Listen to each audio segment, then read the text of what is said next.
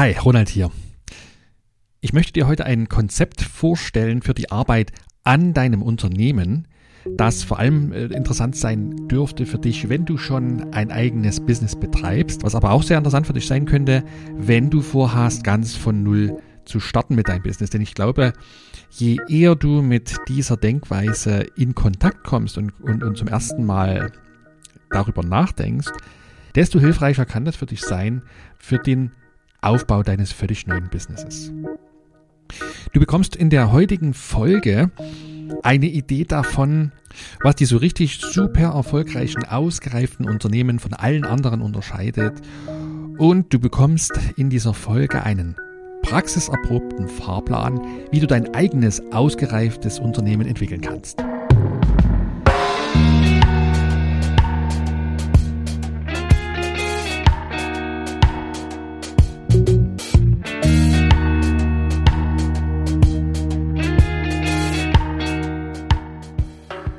Hallo, herzlich willkommen hier beim Impact Makers Podcast, dem Podcast für gutes Unternehmertum.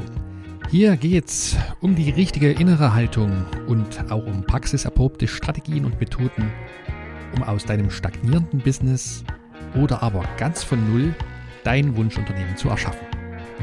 Ich bin Ronald, Ronald Schirmer, dein Gastgeber hier im Podcast und ich helfe dir, zur besten Unternehmerin, zum besten Unternehmer zu werden, die oder der du sein kannst. Lass uns einsteigen heute. Was ist ein ausgereiftes Unternehmen? In der Folge Nummer 5 habe ich schon einmal über die drei Entwicklungsphasen kleiner Unternehmen gesprochen. Hör da gern mal rein, wenn du die Folge noch nicht kennst. Welche drei Phasen gibt es da? Es, äh, ein jedes kleine Unternehmen, das gegründet wird, das beginnt erstmal in der Entwicklungsphase Kindheit. So, und wenn jetzt eine bestimmte Entwicklung einsetzt, kann sich daran die Entwicklungsphase des Heranwachsens anschließen. Und wenn die Inhaberin oder der Inhaber alles richtig machen, kann daraus ein richtig ausgereiftes Unternehmen entstehen. So, das Interessante bei diesen Entwicklungsphasen ist aber, dass die jeweilige Phase nichts mit dem Alter des Unternehmens in Jahren zu tun hat. Es gibt also durchaus Firmen, die schon fünf Jahre oder zehn Jahre und noch viel länger am Markt unterwegs sind und sich trotzdem noch in der Kindheitsphase befinden oder in der Phase des Heranwachsens. Diese Entwicklungsphasen sind eher eine Zustandsbeschreibung vom Reifegrad des jeweiligen Unternehmens, also davon, wie die Dinge in der Firma gehandelt werden und ablaufen. Ich möchte diese Entwicklungsphasen an der Stelle nochmal kurz wiederholen also jedes neu gegründete kleine Unternehmen beginnt erst einmal in der Kindheitsphase. Und das ist die Phase, wo die Inhaberin oder der Inhaber erst einmal alles selbst erledigt. Die ganze Arbeit, die anfällt, selbst macht. Und wenn es ein Team von Gründerinnen und Gründern ist, dann äh, teilen die sich meist zu gleichen Teilen in die anfallenden Aufgaben hinein. Wir erkennen eine, eine Firma in der Kindheitsphase relativ schnell und zwar dadurch, dass die Inhaber und die Firma selber de facto identisch sind. Ja, also ohne Inhaberinnen und Inhaber geht überhaupt nichts und ganz, ganz oft äh, heißt das Unternehmen sogar so wie die jeweilige Person, der es gehört. Also äh, Ramonas Büroservice oder Malerbetrieb Olaf Schmidt beispielsweise.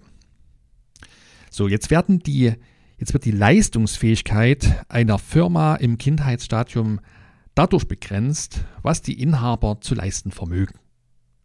Wenn alles gut läuft, wenn sich die Qualität der Dienstleistungen oder der Produkte, die, die hergestellt oder vertrieben werden, herumspricht im Kundenstamm, dann wächst natürlich die Auftragslage und irgendwann ist einmal die Grenze erreicht dessen, was die Inhaber tatsächlich leisten können. Die Grenze wird früher oder später von fast allen Unternehmen, die die erste Gründungsphase überleben, erreicht. Und sie ist dann erkennbar daran, dass die Firmeneigner völlig überlastet sind. Jetzt bleibt in der Regel in der Situation bleiben uns zwei Möglichkeiten übrig. Erstens, wir sind mit dieser Situation vollkommen überfordert und beenden unsere Selbstständigkeit, schließen das Unternehmen. Und die zweite Möglichkeit ist, Wir holen uns Hilfe von außen. Wenn wir uns von außen Hilfe holen und also diese zweite Möglichkeit auswählen in Form von Mitarbeitenden für, unser, für unseren Betrieb, dann treten wir damit in die Entwicklungsphase des Heranwachsens ein. Und in, dieser, in diesem Moment suchen wir in der Regel nach Menschen, die uns diejenige Arbeit abnehmen, die wir nicht mögen, die wir nicht gerne machen oder auch die wir nicht können und nicht beherrschen. Oder zweite Möglichkeit häufig ist die, dass wir uns Menschen mit einem ähnlichen fachlichen Profil aussuchen, wie wir das selber haben, damit die uns bei unseren Tätigkeiten unterstützen können. Das Ziel von beiden Varianten ist, dass wir wieder mehr Zeit als Inhaberin und Inhaber für unsere eigene Facharbeit gewinnen können. Irgendwann wird es in der Phase des Heranwachsens dazu kommen, dass äh, sich meist schleichend in, unser, in unserer Firma immer mehr Chaos entsteht oder die Verhältnisse nicht mehr so geordnet sind, wie wir das ganz am Anfang mal hatten. Also beispielsweise können wir als Inhaber beobachten, dass unsere Mitarbeiter ihre Aufgaben, die sie erledigen sollen, anders ausführen, als wir das machen würden. Also wir werden in der Regel immer eine gewisse Unzufriedenheit mit den ausgeführten Tätigkeiten und deren Ergebnissen von anderen Menschen in uns spüren. Und das kann natürlich zu inneren Konflikten, zu viel Diskussionen führen, dass man sich ja auch auf der menschlichen Basis anders begegnet, als es vielleicht zu Beginn der Fall war und auch ein untrügliches Zeichen, dass, dass irgendwas schief läuft, ist, wenn wir vermehrt Kundenbeschwerden auftreten. Vielleicht können wir unsere Lieferzeiten, die wir versprechen, nicht mehr richtig einhalten oder die, die Dienstleistungen oder Angebote, die wir verkaufen, leiden unter schwankender Qualität zum Beispiel. Kann auch sein, dass wir mit Banken oder Behörden plötzlich Probleme kriegen, die wir vorher nie hatten. Also immer wenn solche, solche Zustände auftreten, wo wir als Inhaberin und Inhaber uns in einem permanenten Feuerwehrmodus befinden, um einen Brandherd nach dem nächsten zu löschen, dann ist das ein Zeichen dafür, ein untrügliches Zeichen, dass wir wieder einmal an eine Entwicklungsgrenze gestoßen sind, und zwar an eine Grenze, die wir aus eigenen Bemühen nicht überwinden können. Jetzt gibt's wieder verschiedene Möglichkeiten, wie die Inhaber in so einer Situation reagieren können. Es gibt die einen, die trotzdem immer, immer weitermachen und äh, obwohl sich dann irgendwann auch früher oder später die wirtschaftlichen Zahlen verschlechtern, die Kosten äh, explodieren oder die Umsätze schwinden, das ganze Unternehmen stagniert oder sogar schrumpft, wursteln Inhaber in dieser Situation immer, immer weiter, bis das Unternehmen unausweichlich in den Untergang geritten wird also im schlimmsten Fall in Insolvenz äh, angemeldet werden muss. Eine zweite Möglichkeit ist die, dass wir als Inhaber unsere Organisation wieder schrumpfen. Also wir entlassen Mitarbeiter, wir, wir ziehen vielleicht wieder in kleinere Geschäftsräume, reduzieren auf diese Art unsere Kosten und das Ganze wird alles wieder überschaubarer. Und der Vorteil von, von diesem Weg ist, dass wir zumindest das Gefühl haben, dass wir jetzt die Situation wieder im Griff haben und dass wir ja, alle Hebel in der Hand haben wieder. Problem bei dieser Variante ist aber, dass der ganze Kreislauf einfach wieder von vorne beginnen wird. Und eine dritte Möglichkeit, die auch noch besteht in der Situation, ist die, das betrifft so ganz besonders hartnäckige Menschen als Inhaber, die geben einfach nicht auf. Die nehmen diese, diesen Kampf an, diese Feuerwehrrolle an und lösen die Probleme durch noch mehr Arbeitseinsatz. Das heißt, Wochenende spielt überhaupt keine Rolle mehr. Arbeitszeiten von 10, 12, 14 und mehr Stunden werden zur absoluten Regel. Und irgendwie kriegen die Inhaberinnen in solchen Firmen das Ganze geregelt. Das Geschäft läuft irgendwie weiter. Die Löhne können bezahlt werden. Die Kunden werden mehr oder weniger zufriedengestellt. Aber der Preis für diese Variante ist, dass der Inhaber oder die Inhaberin sich selbst zerstören. Früher oder später werden körperliche oder auch mentale Schäden unausweichlich bleiben. Im Gegensatz zu den ersten beiden Entwicklungsphasen kleiner Unternehmen werden so richtig ausgereifte Unternehmen oftmals zumindest von Beginn an als ausgereifte Unternehmen geplant. Sie müssen dann natürlich nach der Gründung die Phase der Kindheit und die Phase des Heranwachsens durchlaufen. Aber immer im Hinterkopf haben die Inhaberinnen und Inhaber, dass es einmal ein richtig ausgereiftes Unternehmen werden wird.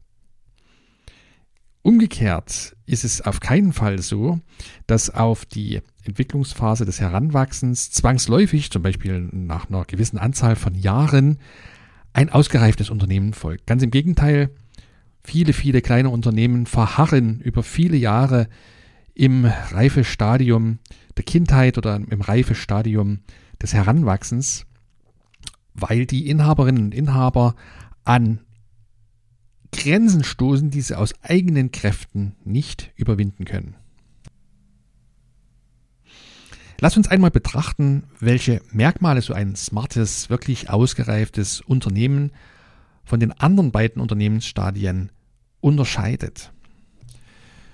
Und der entscheidende Unterschied, der ein ausgereiftes Unternehmen von den ersten beiden Entwicklungsstadien abhebt, ist, wie die Inhaber und Inhaberinnen ihr Unternehmen betrachten.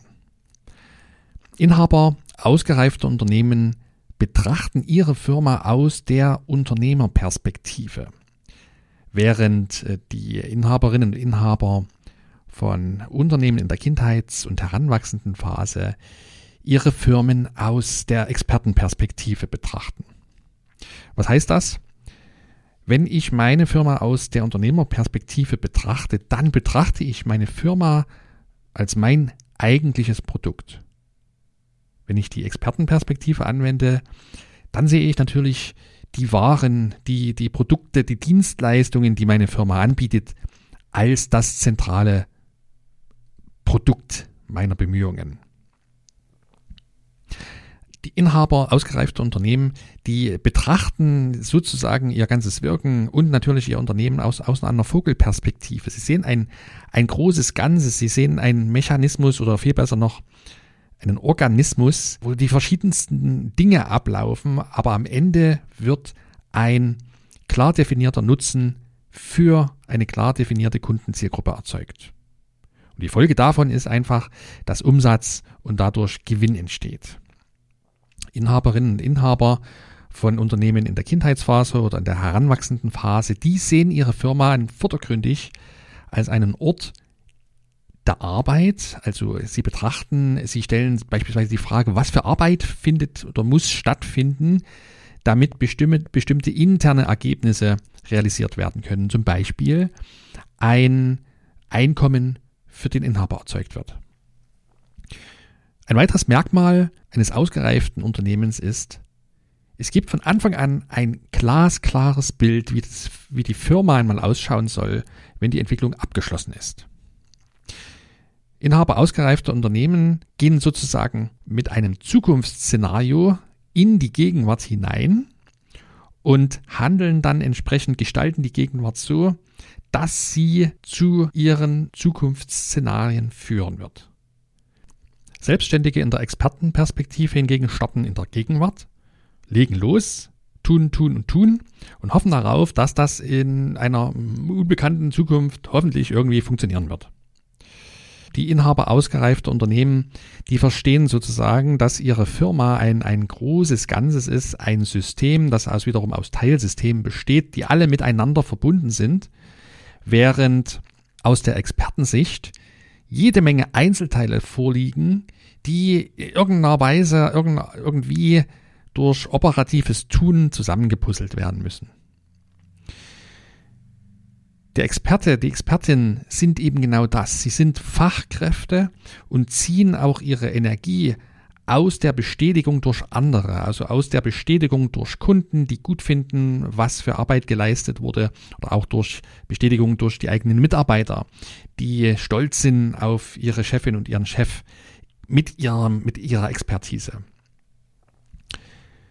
Der Nachteil im Expertenmodus ist allerdings, wer in seinem Fachgebiet so richtig viel Bescheid weiß, der lässt sich ungern von anderen oder von außen neue Denkweisen nahelegen. Im Gegensatz dazu sind Inhaberinnen von ausgereiften Unternehmen, sie sehen sich selbst als Unwissende, sie sind neugierige, sie sind lernbereit. Und das führt ganz einfach dazu, dass in ausgereiften Unternehmen eine ausgeprägte Innovationskultur herrscht, dass ebenso eine ausgeprägte Fehlerkultur herrscht. Denn nur wenn Fehler geschehen, kann die Organisation lernen und dadurch wachsen. In ausgereiften Unternehmen herrscht eine Kultur, in der die Mitarbeitenden regelmäßig dazu ermuntert werden, eigene Wege zu gehen, eigene Dinge auszuprobieren und auch Verantwortung für ihre Arbeitsergebnisse zu übernehmen. So, wir haben uns jetzt also die entscheidenden Merkmale angeschaut, was wirklich ausgereifte Unternehmen von Unternehmen in der Kindheitsphase und in der Phase des Heranwachsens unterscheidet. Jetzt möchte ich dir einen Überblick geben darüber, welche Schritte notwendig sind, um so eine wirklich ausgereifte Firma zu erschaffen. In seinem Buch The E-Myth Revisited hat der amerikanische Autor Michael E. Gerber der Name ist ja schon öfters im Podcast gefallen. Der hat in diesem Buch einen groben Fahrplan beschrieben dafür, wie ich ein ausgereiftes oder wie wir unser ausgereiftes Unternehmen entwickeln können. Und diesen Fahrplan, den möchte ich dir heute hier vorstellen. Als ich selber zum ersten Mal von dieser Herangehensweise gelesen hatte, da war, sind bei mir ist eine Glühlampe nach der anderen im Kopf angesprungen. Und jeder einzelne Schritt, die Logik hinter jedem einzelnen Schritt, die war so unmittelbar nachvollziehbar für mich, vor allem auch aus meinen eigenen Erfahrungen mit, mit meinen bisherigen Unternehmen, sodass ich dieses Vorgehen als überaus wirkungsvoll ansehe. Und aus genau diesem Grund ist auch das exakt der Plan, den ich jetzt selbst für die Entwicklung und den Aufbau bei Impact Makers anwende. Hier sind die sieben Stationen im Fahrplan zur Entwicklung deines eigenen ausgereiften Unternehmens. Station 1 ist, gewinne persönliche Klarheit, erschaffe dein Zielszenario. Station 2 lautet, leite dein unternehmerisches Ziel aus deinem persönlichen Zielszenario ab. Station Nummer 3, Entwickle deine Organisationsstrategie, Station 4. Entwickle deine Managementstrategie, Station 5. Entwickle deine Führungsstrategie, Station 6. Entwickle deine Marketingstrategie und Station 7 lautet Entwickle deine Systemstrategie. Einfach, oder? Sieben Schritte und schon steht unser ausgereiftes Unternehmen. Die Komplexität und Schwierigkeit steckt natürlich im Detail, aber ich finde es hilfreich, einmal in so einer Übersicht zu verstehen, was ich tun kann, um eben aktiv an meinem Unternehmen zu arbeiten, anstatt darin zu arbeiten. Ich möchte auf die einzelnen sieben Schritte jetzt nicht in aller Tiefe eingehen, das würde den Rahmen dieser Episode vollkommen sprengen. Ich denke, zu den einzelnen Schritten wird es einzelne Folgen geben, wenn dich das interessiert. Jetzt aber einen ganz kurzen Überblick gibt es trotzdem dazu. Die ersten beiden Schritte, die nenne ich selbst das unternehmerische Fundament. Ja? Wir haben ja hoffentlich aus den vorangegangenen Folgen spätestens verstanden, dass unsere eigene Firma ein Werkzeug sein sollte, ein Werkzeug, mit dessen Hilfe wir das Leben erschaffen, wovon wir eigentlich tatsächlich träumen. So, und wenn wir das für uns verstanden haben, dann verstehen wir natürlich auch sofort, was hinter diesen ersten beiden Stationen steckt. Im allerersten, in der allerersten Station, im ersten Schritt geht es ausschließlich um dich. Was ist dir wirklich, wirklich wichtig in deinem Leben? Was möchtest du haben? Wie möchtest du sein? Wie möchtest du wahrgenommen werden von deiner Umwelt? Was sollen die Menschen vielleicht später einmal über dich und über dein Wirken sagen? Das sind Fragen, die wir uns in diesem allerersten Schritt stellen können. Das Ziel dahinter ist, dass wir uns zuallererst absolute Klarheit darüber verschaffen, wer wir sind, was wir wollen. Wenn wir Klarheit haben, dann sind wir dann bestens ausgerüstet, um unser eigenes Leben und damit natürlich auch alle unternehmerischen Abenteuer aktiv zu gestalten. Unser persönliches Zielszenario, was wir in diesem Schritt entwickelt haben, das bildet dann die Grundlage dafür, dass wir unser unternehmerisches Ziel formulieren können. Denn, vielleicht erinnerst du dich noch einmal, wir sind nicht unsere Firma.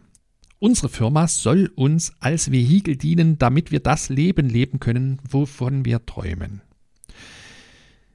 Also sollten wir auch unternehmerische Ziele so definieren, dass sie eben genau zu unserem persönlichen Zielszenario führen. Die Bestandteile unseres unternehmerischen Ziels sind zum einen beispielsweise finanzielle Aspekte, also Zielumsätze, Zielerträge, Gewinne, aber auch unsere Unternehmensvision, die ich schon angesprochen habe und auch beispielsweise das Warum unserer Firma, das Wertesystem unserer Firma. Die Station Nummer drei auf diesem Fahrplan, das ist ein Schritt, der in sehr, sehr vielen kleinen Unternehmen und mittleren Unternehmen eine riesige Wirkung erzeugen kann.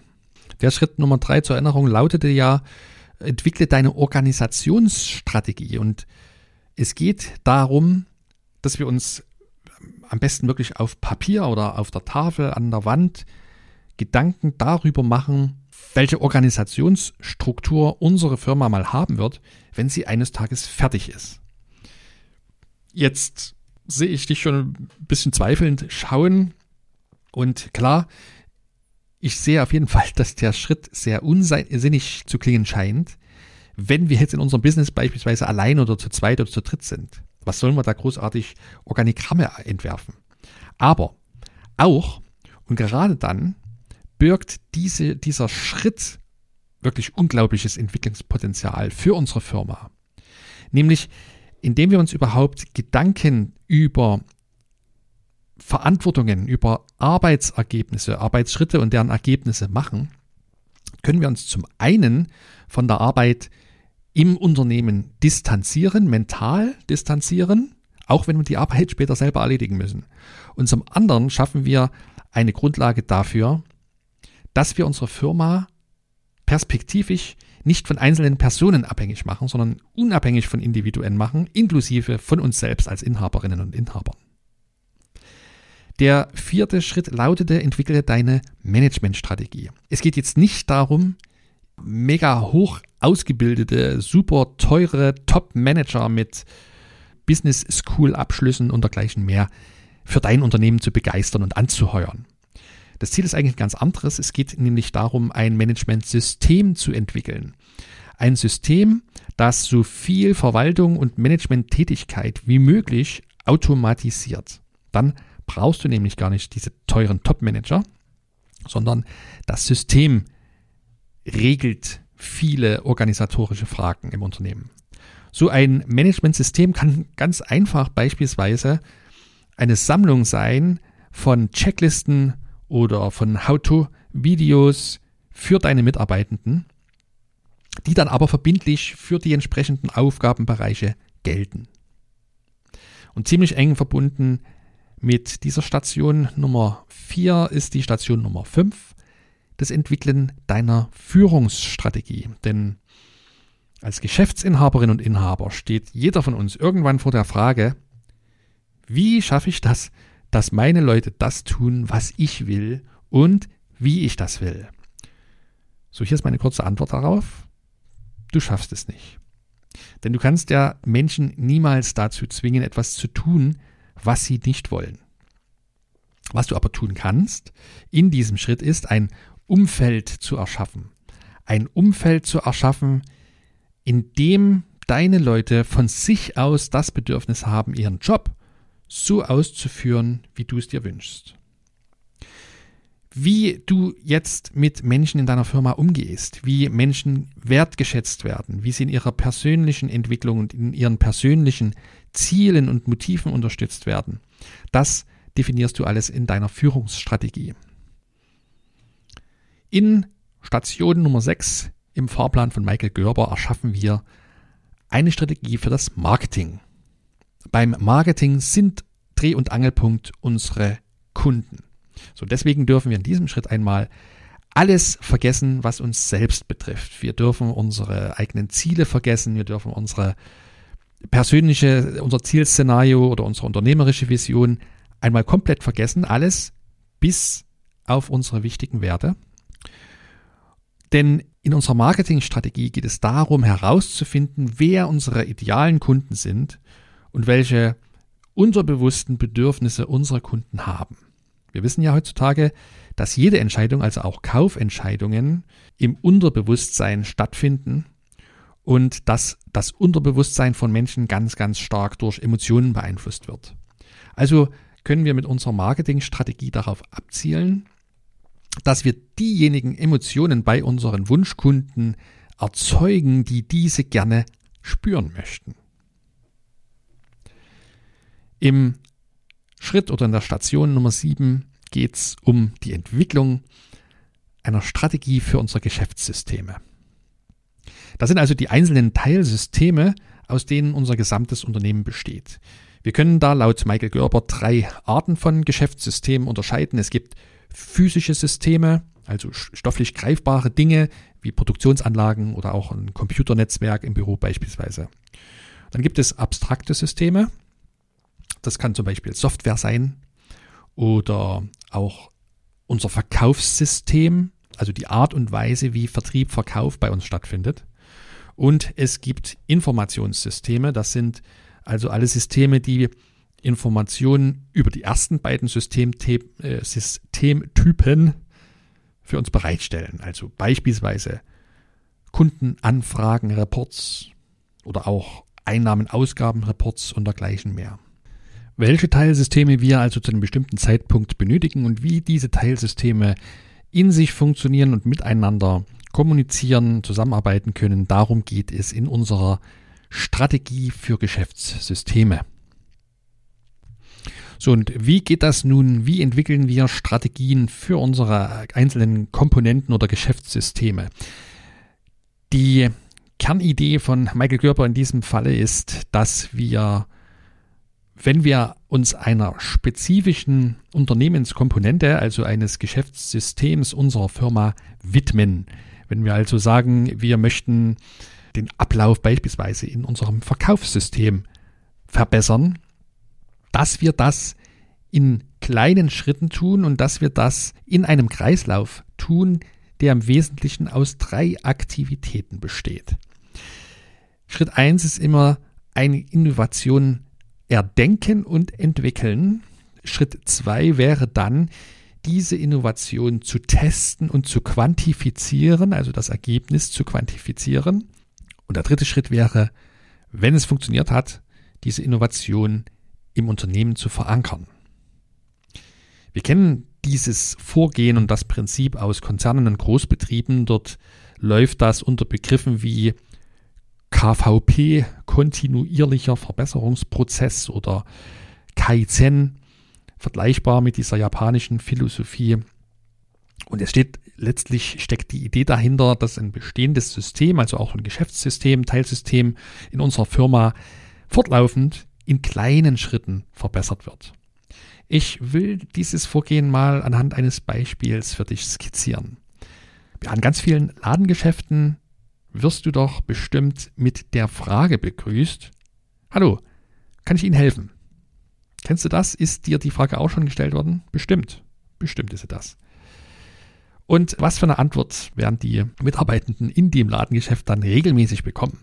Also mir geht das so. Wenn ich jetzt nicht ganz konkret nach einem spezifischen Artikel suche, sondern wenn ich ein bisschen stöbern möchte, wenn ich mich im Geschäft vielleicht inspirieren lassen möchte, dann fühle ich mich bei der Frage meistens eher ein bisschen unwohl, vor allem wenn die so ein wenig pushy rüberkommt und ich mich irgendwie genötigt fühle, jetzt was Konkretes zu sagen oder gar zu kaufen. Meine Antwort wird dann meistens lauten, nein, danke, ich möchte mich nur ein bisschen umschauen. So, in dem Moment Chance verpasst. Anstatt mich jetzt beispielsweise gezielt zu Artikeln zu führen, die ja vielleicht mein Interesse wecken könnten, hat das Verkaufspersonal den, den Kommunikationsdraht zu mir gleich am Anfang, als ich ins Geschäft rein bin, verloren. Wenn wir also unzufrieden sind mit den Kaufraten in unserem kleinen Geschäft, was könnten wir beispielsweise tun, um dieses System zu innovieren, eine neue Strategie einzuführen? Na, wir könnten beispielsweise mit einer anderen Frage starten. Immer wenn ein Besucher in unser Geschäft reinkommt, könnte die Frage ja zum Beispiel lauten, Guten Tag, schön, dass Sie da sind. waren Sie schon mal bei uns im Geschäft? So, und ich als eintretender Kunde habe jetzt zwei Antwortmöglichkeiten. Entweder sage ich, ja, ich war vor ein paar Wochen, war schon mal bei Ihnen. Und dann kann die Person hinterm Tresen mir entgegnen, oh, perfekt, wunderbar. Wir haben jetzt gerade eine Aktion für unsere Kunden ins Leben gerufen. Beispielsweise gibt es auf alle Artikel im Sortiment XY gibt es jetzt Z% Rabatt. Soll ich Ihnen mal zeigen, welche Artikel das alles betrifft? Und schon kann es sein, dass ich sage, ja klar, zeigen Sie ja doch gern mal her. Wenn ich als Interessent im Geschäft noch nicht dort war und meine Antwort also lautet, nein, ich bin heute zum ersten Mal bei Ihnen, dann kann natürlich die Person hinterm Verkaufstresen mir ebenso antworten. Oh, ganz hervorragend. Wir haben jetzt nämlich gerade eine Aktion für neue Kunden am Laufen. Bla bla bla. Was für eine Aktion das ist, das kannst du dir natürlich selbst ausdenken für dein Geschäft so. Mit dieser an sich kleinen Innovation in deinem Verkaufssystem kann vielleicht eine riesengroße Wirkung erzielt werden. Das müssen wir aber konsequent ausprobieren und testen. Das heißt, wir sollten natürlich, bevor wir die Ansprache ändern, einmal eine definierte Zeit lang ganz konsequent unser Kundenverhalten messen und aufzeichnen. Also einfach beispielsweise zwei Wochen lang einmal jeden einzelnen Kundenbesuch mitnotieren und auch aufschreiben, wie viele Besucher zur kaufenden Kunden werden in dieser Zeit. Und danach können wir also unsere Kundenansprache verändern und wir sollten dann die nächsten zwei Wochen auch wirklich konsequent jeden Kunden, der unser Geschäft betritt oder potenziellen Kunden, mit unserer neuen Kundenansprache begrüßen. Und dann schreiben wir ebenfalls mit, wie viele Kunden das Geschäft betreten haben und wie viele davon etwas bei uns gekauft haben. So können wir dann schwarz auf weiß feststellen, ob unsere kleine Änderung in der Kundenansprache spürbare Auswirkungen auf die Kaufrate hatte. Wenn sie das hatte und wenn wir zufrieden mit dem Ergebnis sind, dann kommt der dritte Schritt. Wir verankern unsere Innovation in unserer Unternehmens-DNA. Das heißt, wir ergänzen beispielsweise unsere Checkliste für die Begrüßung von Ladenbesuchern und informieren auch alle Mitarbeiter im Verkauf darüber, dass wir jetzt konsequent auf eine neue Kundenansprache setzen. Also, Innovation entwickeln, diese Innovation messen und testen und quantifizieren und wenn es funktioniert hat, dann fest im Unternehmenskern verankern. Mit den drei Aktivitäten, wenn wir auf diese Art und Weise an unserem Unternehmen arbeiten, dann sorgen wir fortlaufend dafür, dass unsere Firma erfolgreich bleiben wird, auch und gerade in einer Umwelt, die sich ja permanent verändert, permanent verwandelt. Und eben genau das tun ausgereifte, smarte Unternehmen auf diese Art und Weise. So, jetzt hast du einmal einen Fahrplan für die Entwicklung eines ausgereiften Unternehmens kennengelernt und du hast auch erfahren heute, dass die Entwicklungsarbeit an den einzelnen Geschäftssystemen deines Unternehmens in kleinen iterativen Schritten und Schlaufen stattfinden kann. Und wenn du eben dieses Vorgehen in die DNA deines Unternehmens einbaust, dann erschaffst du dir eine wirklich flexible Organisation, eine Firma, die auch für Anforderungen in der Zukunft, die wir jetzt noch gar nicht kennen können, gerüstet ist.